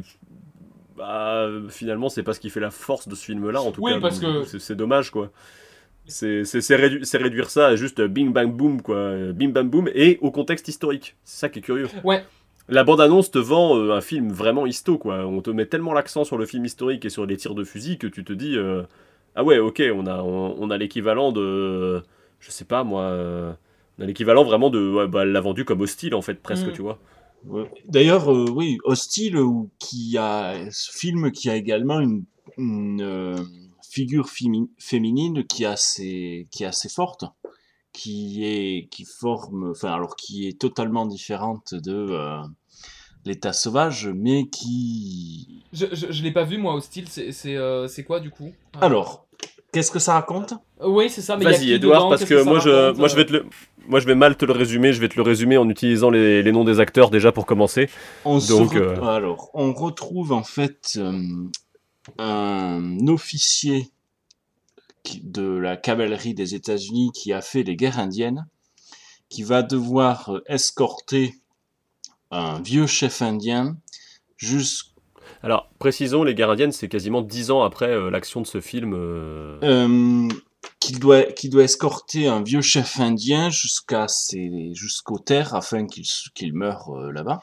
Et il va trouver sur sa route une jeune femme dont toute la famille a été massacrée par des Indiens. Du coup, on retrouve un peu voilà, la question sur, euh, sur les Indiens, le massacre des Indiens, etc. Et en toile de fond, c'est euh, voilà, un western assez, comme on dit, crépusculaire, vu que on voit l'arrivée du train et, comme je disais tout à l'heure, la fin de la fin de ces voilà de ces figures de la conquête de l'Ouest qui peu à peu disparaissent pour laisser place euh, au progrès. Bah, c'est un peu la dernière caravane, quoi. Il y a, un peu, il y a un peu cette idée-là. C'est le la dernière grande cavalcade qui va les amener, euh, pour le coup, euh, en territoire indien. Le film, du coup, c'est Christian Bale qui incarne l'officier. Et, euh, euh, du coup, c'est Rosamund Pike qui incarne cette femme. Et ouais, bah, c'est une figure je trouve que Rosamund Pike, si on doit faire un peu un parallèle, elle est toute seule. Donc pour le coup, on est vraiment en face de deux films qui sont construits de manière presque pas antinomique, mais en tout cas, il y en a un qui est le contraire de l'autre, quoi. C'est-à-dire que c'est une femme dans un groupe d'hommes, et euh, elle, elle va avoir... Elle, apporte quelque chose d'un peu... Pour le coup, on parle de fantastique, je trouve qu'elle apporte un peu une dimension fantastique au film, justement, dans, le, dans Hostile parce qu'elle est présentée euh, au début euh, comme une dérangée, elle a des comportements qui sont pas toujours rationnels et tout ça. Donc euh, elle apporte un peu de folie à ce truc de, dernière mission, puisque c'est ça qu'on lui vend au personnage de Christian Bale. C'est vraiment la dernière mission qu'il n'a pas envie de faire, quoi. Et puis bien sûr, il y a ce voilà, il y a le fait que finalement, est-ce que le sauvage n'est pas plutôt l'homme blanc que l'Indien qui massacre tout le monde, quoi donc on n'est pas du tout, on n'est pas vraiment sur les mêmes thématiques à part le, le, voyage pour le coup qui est repris dans les deux films. Même si on l'a déjà dit, le voyage dans, l'état sauvage est, traité de manière euh, beaucoup plus intérieure. Après, on peut, se, on peut se poser du coup de la place euh, qu'on accorde à, que, que, les Français accordent euh, au western dans, dans, leur cinéma. Et si on devait faire une transition avec Hostile, on pourrait aussi se demander la place qu'on accorde aux Français dans le film, puisque dans Hostile, le seul euh, francophone, euh, c'est Timothée Chalamet. Oui. Ah. voilà. Mais qui est là pour faire. Euh, à ce niveau-là, c'est du caméo. Hein. Il est juste là pour dire bonjour, je parle français, et puis c'est bon, il est mort. Du coup, voilà. Tout à fait. On peut dire que pour les presque pour les États-Unis, c'est un truc presque presque historique, alors que pour les Européens, c'est tout à fait autre chose, quoi. Bah, ce qui, est, ce qui est marrant, c'est que dans la façon de le, traiter, t'as vraiment une vision euh, américaine du western, et ça, dès le départ de, bah, du cinéma américain, en fait, il y a eu euh, une volonté de représenter ça, sachant qu'à l'émergence du cinéma, le, monde du western, c'était euh, c'était un truc qui était quand même assez récent, quoi. Et alors que j'ai l'impression que, tu vois, en France, enfin en France et en Europe surtout, parce qu'on va peut-être parler du western italien aussi, on, on s'empare de ce cadre-là qui est en fait le cadre d'un monde beaucoup plus brutal, beaucoup plus simpliste, où t'as un peu les bons, les méchants.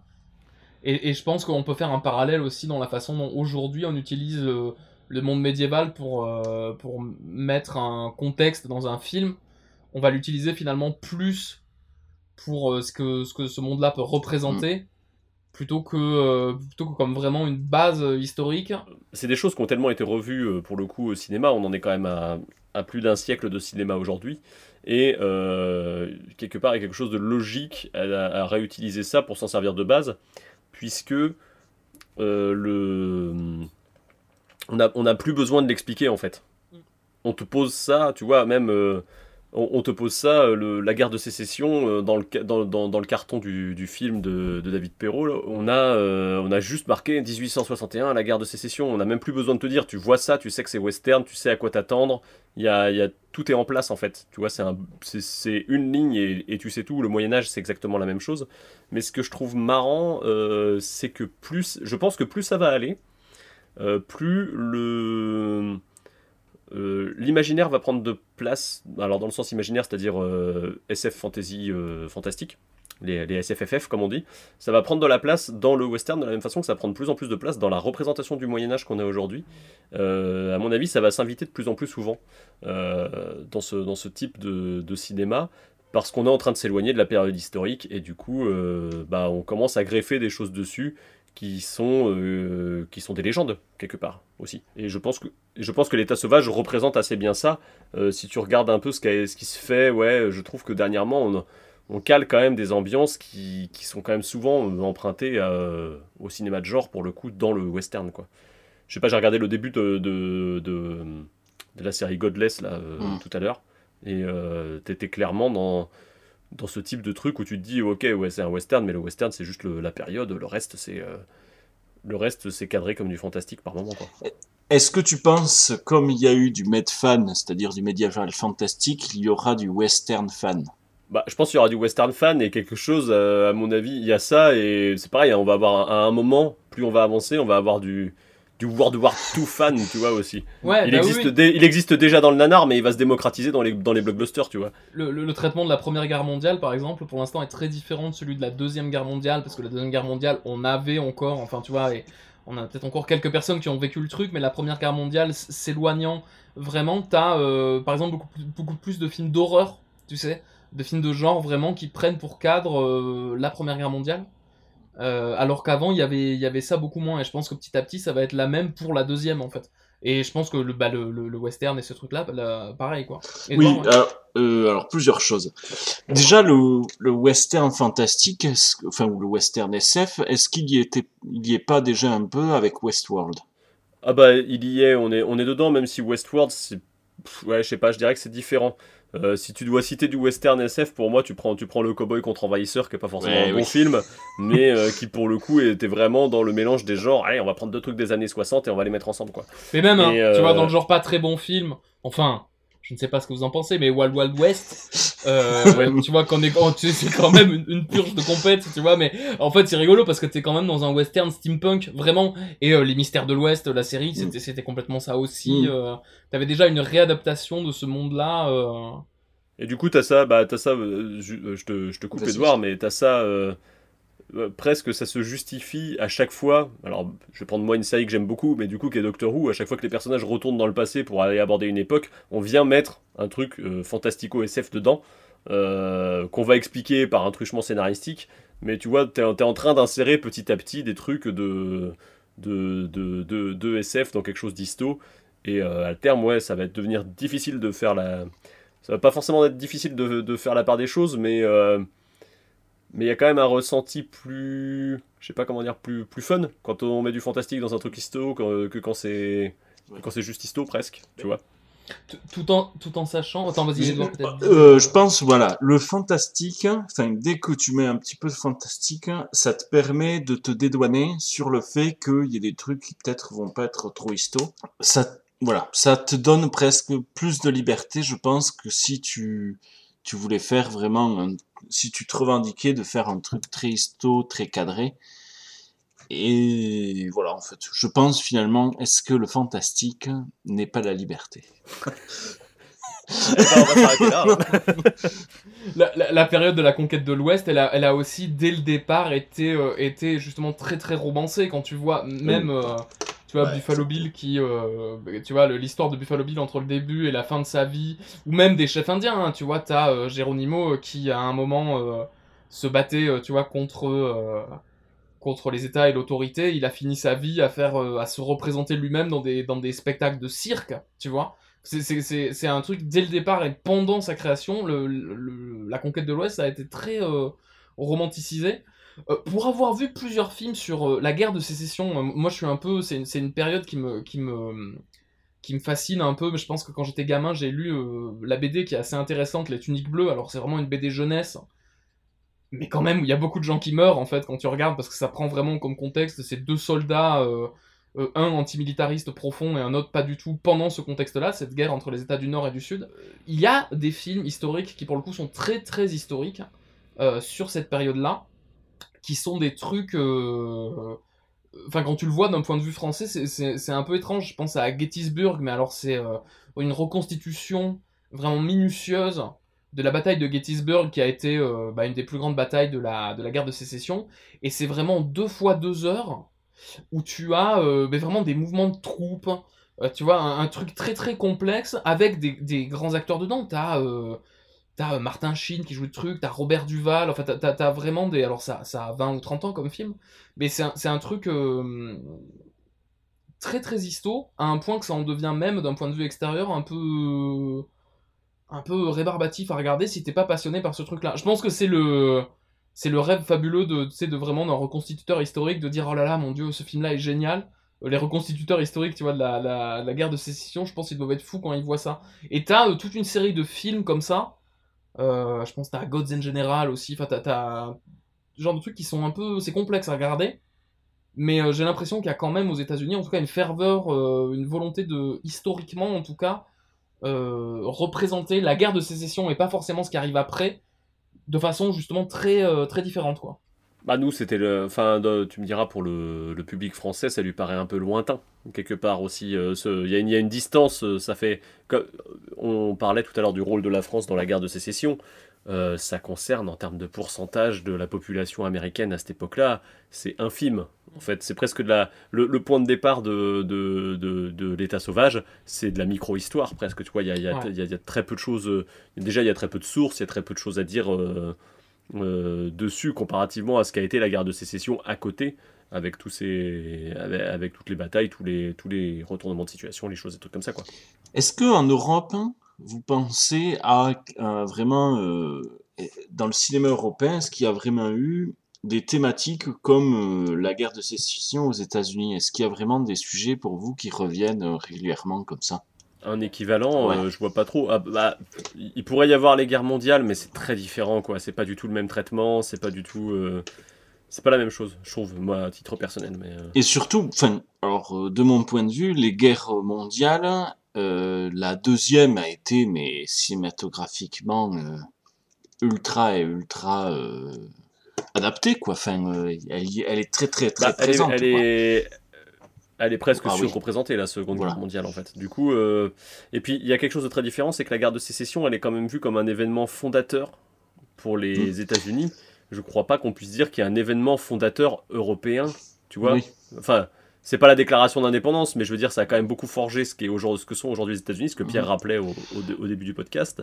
Euh, je crois pas qu'en Europe, on ait vraiment un équivalent, puisque on est déjà sur tout un. des- tu vois, ça se limiterait à euh, la, la construction du Parlement européen. Ok, c'est un événement fondateur pour l'Europe, tu vois, mais c'est pas. Mais bah, en soi, mais tu vois, c'est très différent. Et, euh, on n'est pas une nation européenne en fait. Du coup, Mais- c'est il peut il peut pas y avoir dans le cinéma européen, en tout cas, un truc aussi important que ça. Moi, je pense. Mais Oh. euh, c'est.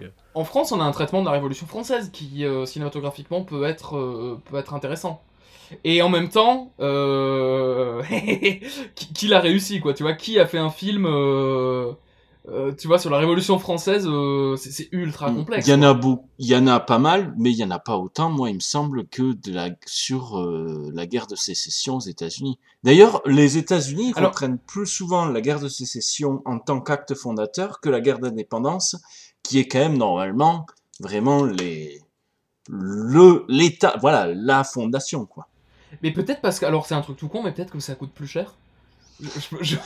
C'est con à dire, hein, tu vois, mais cinématographiquement parlant, j'ai l'impression, aux États-Unis en tout cas, euh, tu vois, représenter la guerre de sécession, j'ai pas l'impression que ce soit extrêmement compliqué. Ils ont des associations de reconstituteurs qui sont, euh, qui sont hallucinantes, tu vois, de trucs où tu peux. euh, T'as 10 000 personnes qui vont reconstituer une bataille ou, ou un truc comme ça. Je suis pas sûr que tu autant de personnes qui vont reconstituer le, tu vois, des batailles de, de, le, de, de, de la, de la guerre d'indépendance. Et à l'échelle, nous, en France, peut-être qu'on, tu vois, la période napoléonienne pourrait peut-être être reconstituée beaucoup plus facilement parce que on a des costumes, il y a des gens que ça passionne et des choses comme ça, mais euh, il y a peut-être la notion de coût vraiment du cinéma qui rentre en jeu aussi. Je pense c'est aussi euh, vraiment euh, lié aux États-Unis pour beaucoup.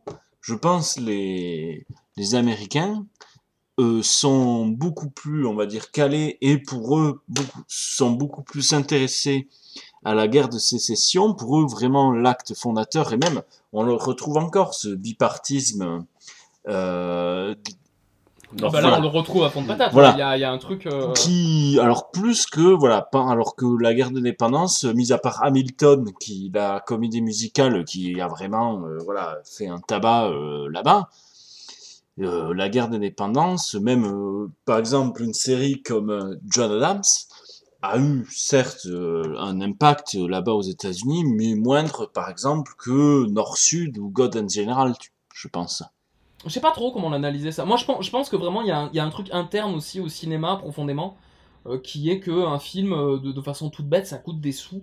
Et, euh, et euh, Mhm. non mais tu vois en, en soi parce que c'est pareil nous on aurait des films euh, sur la guerre de 100 ans ou sur des trucs comme ça euh, ou sur la révolution absolument tout le temps mais en fait euh, c'est compliqué de trouver un lieu euh, tu vois euh, tu, tu, tu peux pas banaliser Sarlat tous les jours de l'année pour euh, tu vois pour aller faire des, des trucs comme ça les costumes ou autres alors que euh, j'ai l'impression qu'aux États-Unis en tout cas sur la guerre de sécession euh, ils ont déjà beaucoup de matos qui sont prêts et euh... ouais, je sais, je, je sais pas. Je, je pense que et puis ils ont un public aussi. Tu finances un, un film sur la, la volonté qu'un public a de le Mhm. voir, quoi. Et puis, euh, à mon avis, il y a aussi quelque chose, c'est que le. on, on continue à. Je je sais pas si vous vous souvenez, mais euh, quand, euh, euh, quand on était euh, tous les trois au lycée, pour le coup, euh, il y a euh, Open Range qui était sorti Oui. comme western. Et euh, les gens saluaient ça parce que le- l'exercice du western était tombé un peu en désuétude euh, vers le début des années 2000.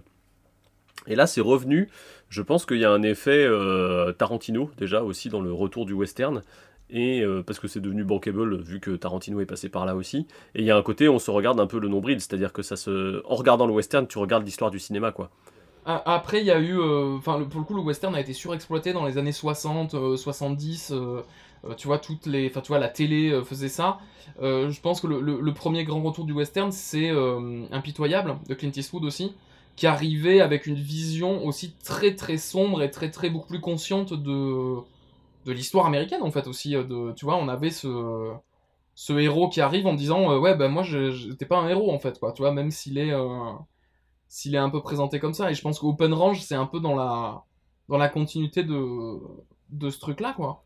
Et euh, Tarantino, pour le coup, il y a vraiment un parti pris qui est autre, quoi. C'est tu utilises ça comme une euh, mythologie beaucoup plus que comme un, un apport historique, quoi. Ouais, mais tu vois, quand euh, il fait son dernier film, euh, j'ai plus, euh, Once Upon a Time in Hollywood, Ouais. bon, déjà il fait référence dans le titre à du western et son, enfin du western à ce que, à ce qu'on, à ce qu'on a autour de, autour de Léon. Et euh, il y a aussi ce côté, tu vois, le personnage principal, il veut tourner dans un western, tu vois, il Mhm. va pas tourner dans un autre genre de film. Donc c'est quand même, euh, ouais, quand tu dis que c'est une mythologie, oui, je pense. La, la guerre de sécession, c'est un acte, c'est c'est presque, euh, presque une guerre mythologique quelque part pour les, euh, pour les États-Unis, ce qui tient aussi au fait que le pays, il existe que depuis 300 ans, quoi. Mm, Je oui, c'est ça aussi, ouais. Ça, ça, il y, a- il y a ça qui joue, quoi. En Grèce, ils ont le choc des titans. non mais oui. Comme quoi, il y en a qui ont pas de peau. Hein. Pour reprendre euh, aussi ce que disait Pierre, euh, chez nous, on se tournera beaucoup plus vers la figure de Napoléon que vers la figure euh, des révolutionnaires comme euh, Saint-Just, euh, Desmoulins, euh, Danton, Robespierre. Euh, Quelqu'un dans la rue, hop, on l'interroge, Napoléon, il sait de suite qui c'est. On lui demande qui est Desmoulins, qui est euh, Danton, Robespierre. Robespierre peut-être un peu plus, mais je suis pas sûr qu'il puisse euh, voilà dire euh, vraiment euh, finalement euh, qui qui ils sont. Il est intéressant aussi de voir euh, aux États-Unis, je pense, on leur demande de citer les pères fondateurs. Je suis pas sûr que beaucoup sachent vraiment euh, en citer, euh, tu vois, plus de trois quoi. Il y a peu de films français, j'ai l'impression, qui prennent, euh, tu vois, sur la Révolution française, qui prennent place dans ce, dans ce cadre-là, juste comme toile de fond. J'ai l'impression qu'on fait, on fait pas trop ça, tu vois, alors que, euh, tu vois, quand tu fais un film qui se passe pendant la Révolution française, tu parles de la Révolution française. Je pense à euh, Un peuple et son roi, là, qui est un peu la- le, le- le dernier... euh, gros film qui, qui parlait de ça. Il y a une série Netflix, Révolution française, qui arrive. Ah. Je sais pas du tout ce que ça va donner. Ouais, j'ai vu un, un teaser. Je suis curieux. Je sais pas si je suis enjoué, mais je suis, euh, je suis curieux. Non, mais parce que c'est, c'est super compliqué en fait d'aborder ça. Le, euh, euh, le seul film qui a tenté de faire ça, et en même temps, je, je sais pas qu'est-ce qu'on peut en dire, mais c'est Les Visiteurs 3, tu vois. Les Visiteurs 3, pour le coup, ça se passe pendant la terreur, et, euh, et voilà, il y a un contexte, et finalement, on suit pas le contexte, mais c'est Les Visiteurs, donc dès le départ, tu, Tu te sais- dis tu ça va être n'importe quoi quoi. t'attendre, ouais. Et quand t'as vu le film, tu te dis c'était n'importe quoi, mais j'imaginais pas qu'on pouvait atteindre ce niveau-là de n'importe quoi. Mais euh, je sais pas, ouais, c'est c'est complexe quoi. Bah, disons qu'ils ont, eux, ils ont la figure du, du, du général euh, confédéré ou du, de, en tout cas du, du- de la personne qui a fait la guerre, qui est sur le retour, qui est quand même un, un peu un cliché du genre dans le western. Effectivement, le, je pense que le seul équivalent qu'on pourrait avoir, c'est un, c'est un retour d'un général pendant une guerre napoléonienne, après une Mm. guerre napoléonienne, quoi. Ça, on a un Colonel peu. Chabert. Ça, On a un peu, on a, on a Oui, un mais peu. c'est mais ça, c'est ça. on a ça littéralement. On a ça, je pensais au colonel Chabert. T'as le retour du héros aussi, tu vois, le truc avec euh, du jardin qui Avec est sorti Dujardin. là. Qui est, alors c'est pareil, c'est des films compliqués à faire parce a, euh, ça, ça coûtait énormément de pognon. T'as des mecs en costume et tout ça. Euh, mais on- oui, c'est vrai qu'on a, on a peut-être ce truc-là nous avec le, la période napoléonienne, quoi. What happened? This is all his fault. He dragged us into this. Stay here.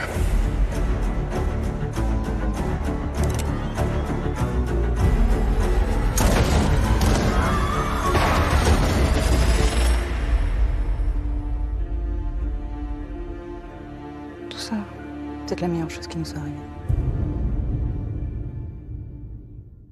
Alors, Pierre, est-ce que tu aurais des recommandations à nous faire euh, pour nos auditeurs? Oui, j'en ai plein. Euh, j'en ai, j'en ai plein, j'en ai plein. Alors, bah, on en avait prévu de, on avait prévu de parler plein de films et puis finalement on a un peu dévié et tout ça. Du, du coup, euh, moi la première idée qui m'est venue, euh, comme nos recommandations, il faut qu'elles aient un lien de près ou de loin avec euh, le, film dont on parle.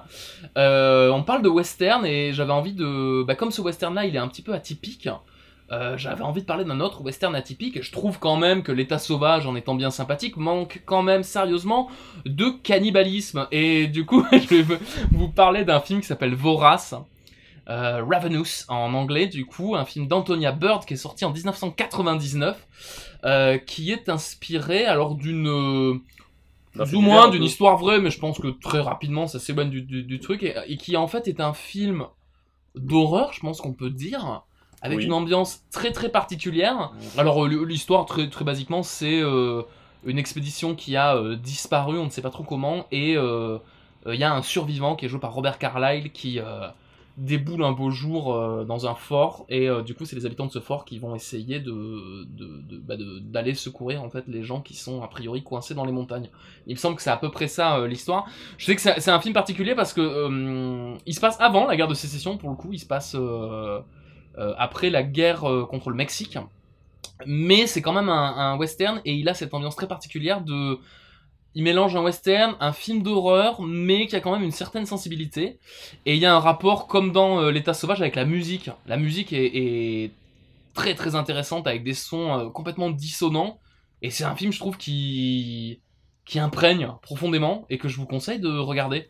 Il a. euh, Ah, je vais pas trouver mes mots. Tant pis, c'est pas grave. Je passe, je zappe. Mais c'est un super film. Moi, j'ai un super souvenir de ce film-là. Je sais pas exactement si je l'aimerais encore aujourd'hui, mais Ouais. euh, j'ai un super souvenir d'avoir visionné ce truc-là, ouais. Et, euh, et pareil, j'en ai parlé un peu pendant le, pendant le truc, mais je vous encourage à voir quand même euh, Nos héros sont morts ce soir, donc le premier film de David Perrault, tout simplement parce que euh, parce qu'il n'y a pas d'autres films dans le cinéma français qui existent qui soient comme ça. Il y a vraiment ce truc très particulier d'un film qui ne ressemble à aucun autre. C'est un film en noir et blanc avec une esthétique ultra léchée euh, qui parle vraiment bah, de, catcheurs qui sont incarnés par euh, deux des plus grandes gueules du cinéma français actuel. Euh, Jean-Pierre Martin, c'est Denis Ménochet avec ses yeux de, de cocker. Enfin, c'est, il est absolument génial et, qui a vraiment une bah, une ambiance très très particulière. Et, je pense que et pour l'état sauvage et pour nos héros sont morts ce soir, David Perrault, c'est vraiment un réalisateur complètement à part dans le cinéma français. Et moi, il me tarde de voir ce qu'il va faire ensuite, quoi. Donc euh, voilà, voilà pour mes recommandations. Chris, peut-être?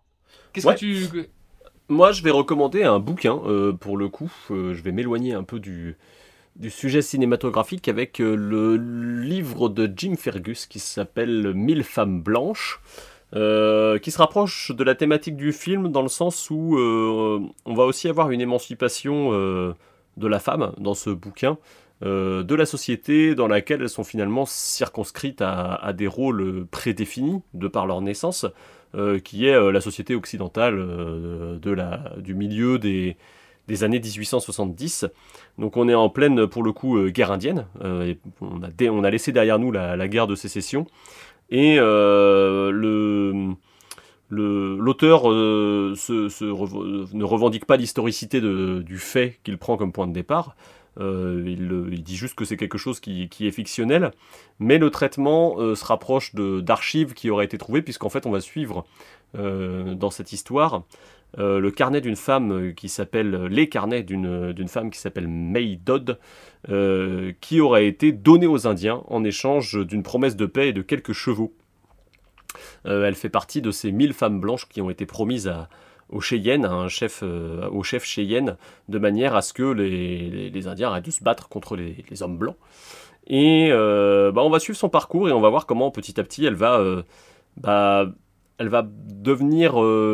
c'est quelqu'un qui à la base, alors on le sait dès les premières pages du, du bouquin, elle sort d'asile psychiatrique où elle a été, elle a été internée pour débauche donc, et dépravation par sa propre famille. Donc on est sur quelque chose de, voilà, il y a le personnage, il est, euh, il est, il a un peu pris dans sa gueule dès le début. On lui a pris ses enfants, enfin tout ça, donc euh, il a, il a vraiment rien à perdre en tout cas à, à partir euh, chez les Indiens. Et en découvrant une autre façon de vivre finalement, euh, qui est pas toujours tout, de, toute blanche non plus, puisque les, ça traite aussi des, des rapports des Indiens euh, dans leur propre culture aux, aux femmes, mais aussi euh, on va avoir, c'est peut-être un peu un cliché, mais il y a des choses qui sont intéressantes sur le, la manière dont, a été utilisé l'alcool, notamment par les, Mm. par les, par les colons, pour, euh, pour, enfin par les Américains, pour euh, les euh, mener les uns contre les autres, euh, ce, ce- cet alcoolisme entretenu de manière à ce qu'ils se battent entre eux, enfin des choses comme ça. Donc voilà, donc c'est un bouquin qui, je pense, se base sur beaucoup de choses réelles en termes de culture et de civilisation, qui n'a pas forcément une historicité très rigoureuse, et bah, pour le coup qui parle de, de femmes qui choisissent de, de- ne plus vivre dans la société euh, patriarcale qui leur est imposée au départ, puisque euh, ça s'avère, pour certaines en tout cas, mais pas pour toutes, assez libérateur de quitter Chicago. Et toi, Edouard Alors moi, j'en ai deux en tête. J'ai euh, la première qui serait vraiment la plus, si vous voulez, vraiment creuser le sujet de la guerre de sécession, qui est le documentaire Civil War de History, The History Channel, qui vraiment vous détaille en euh, cinq épisodes, il me semble, Soit 143 heures, ça passe, mais vraiment l'histoire de la guerre de sécession, du vraiment du début, des prémices, même avant que la guerre soit déclarée avec John Brown, etc., jusqu'à la fin avec euh, voilà la, la signature, etc. euh, voilà. Vraiment, ça c'est. Si vous êtes euh, un fondu de guerre de sécession, c'est le documentaire à voir.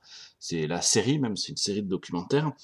Et après, pour euh, de façon un peu plus, on va dire légère, même si le film l'est peut-être pas vraiment, il y avait euh, Les filles du docteur Marsh, qui a été réalisé en 2019 par Greta Gerwig, avec vraiment le gratin euh, des actrices d'Hollywood du moment, avec Meryl Streep, Emma Watson, Florence Pugh, Saoirse Ronan et tant d'autres. Voilà, qui nous, qui se rapproche assez du film dont on a parlé, avec cette émancipation euh, de la femme, la femme livrée euh, à elle-même finalement pendant que bah, la guerre sévit, et qui vont être amenées bah, finalement à gagner leur indépendance. Même si c'est, euh, faut pas oublier quand même, c'est euh, c'est un livre qui, qui a été euh, publié en 1880. Donc on reste quand même sur euh, une vision de la femme qui, malgré qu'elle essaie de s'émanciper, attend beaucoup l'homme qui va revenir à la maison. Le retour de l'homme providentiel, puisque le, le, docteur March, il est quand même. euh, alors, dans cette version-là, il est peut-être pas présenté euh, Oui. un peu moins comme tel, mais, euh, mais dans, le, dans, dans les précédentes versions, pour ceux qui ont le, le téléfilm de Noël en tête, c'est un peu ça. D'ailleurs, alors je, je sais pas, est-ce que Christophe, toi tu l'as lu, les filles de Dr March ou pas du tout? J'ai pas lu, moi j'ai vu la. Moi, alors moi j'ai deux souvenirs, enfin du coup, il y en a un, euh, un, un de mes deux souvenirs est très récent parce que j'ai vu le film au cinéma et euh, qui était cool d'ailleurs, hein, que je recommande en termes de rythme. Il... Je sais pas, il y a un truc qui se passe, je trouve que le rythme est hyper bien géré et, euh, et, et la photographie est, est impeccable. Bon, les actrices sont, sont très bien aussi. Mais, mais vraiment, il y a, il y a ce truc, je sais pas, ça, ça, ça, se passe, ça passe tout seul. Alors que j'ai un souvenir beaucoup plus poussif de ma sœur qui regardait le téléfilm à Noël. Et, euh, et je trouvais ça long. Mais long D'ailleurs, je sais pas si, tu t'en rappelles, euh, Christophe, euh, Saoirse Ronan, euh, dans, dans le film de Greta Gerwig, elle, euh, quand elle va donner son livre à l'éditeur, elle dit bien, si vous voulez, je peux finir mon histoire en disant qu'elle va se marier à la fin, mais ça ne s'est pas vraiment passé comme ça. On a une vision, euh, enfin voilà, la réalisatrice, elle est quand même connue pour ses combats assez euh, féministes, etc. Et euh, il y a une vision du fait que, bah non, la femme n'est pas destinée à se marier comme en 1880. Elle peut être indépendante, elle peut être artiste, elle peut avoir son propre métier sans avoir à demander à son mari, comme Emma Watson dans le film, alors que Saoirse Ronan est, est la vision finalement de cet esprit libre où elle n'est pas obligée de se conformer euh, au mariage et elle n'est pas obligée de se marier à Timothée Chalamet, même si lui il le veut. Et voilà, elle peut être et qu'il est mignon, Mais Timothée. Chalamet. Mais oui, on aime bien Timothée Chalamet. On fera une émission spéciale sur lui, je pense vraiment. euh, la douve spéciale Timothée Voilà. Chalamet, à un moment. Exactement, on aura plein d'in- d'invités. Très bien. À ce moment-là. Et euh, du coup, on a. euh, Non, mais ce qui est marrant, c'est que ça surfe un peu. Enfin, je sais pas si ça surfe, mais. Il y a... euh, Les quatre filles du docteur March avec cette idée de la fille qui se marie pas forcément, tout ça. Il y a cette espèce de volonté de lier le film en costume à cette, cette émancipation féminine en ce moment, puisque j'ai euh, regardé il y a pas si longtemps que ça le Marie Shelley euh, avec Elle Fanning. Et on retrouve vraiment des thématiques communes euh, du point de vue de ah je suis autrice mais euh, est-ce que c'est on va mettre le nom de mon mari? Non on met pas le nom de mon mari euh, je n'ai pas envie de me marier je me marie pas euh, tu vois des, des choses comme ça pour je sais pas si c'est pas pour apporter aussi un autre éclairage sur ce 19e siècle qu'on considère quand même pour beaucoup comme un siècle où la femme elle avait pas forcément son mot à dire quoi. Je pense que ça, ça participe à ça tout en donnant une vision Et je rebondis sur ça, le Colette de, euh, avec Keira Knightley, pareil, pose cette question du... Et Dominique West. pose cette question du... Ben en fait, c'est mon mari qui m'a euh, enlevé mon personnage, alors que c'était moi qui écrivais, et au final, comment elle va s'émanciper, et Colette, comment elle va devenir cette figure de euh, l'écrivaine libre, euh, qui n'a besoin de personne pour exister. Puis de façon, de façon plus, plus récente et plus française, t'as aussi le portrait de la jeune fille en feu qui parle complètement de ça. Et de façon, euh, alors qu'il y a un super film et, et que je vous recommande, euh, mais qui aussi a ce... En fait, je pense que c'est aussi, euh, ça vient du fait que bah, il y a plus de femmes qui réalisent des films et euh, qui écrivent des films et ça, bah, il était temps et du coup, ça permet d'avoir des visions qui sont peut-être un peu moins... euh, euh, Enfin, qui changent quoi. Et euh, c'est quelque chose euh, dont on peut être content quoi. Tout à fait. C'est l'heure pour nous de vous laisser avec toutes ces jolies recommandations. Je pense que vous en avez bien pour occuper votre mois d'août si jamais vous êtes en vacances. Et euh, bah, on se donne rendez-vous euh, le mois prochain euh, pour un nouveau décortiquage de films.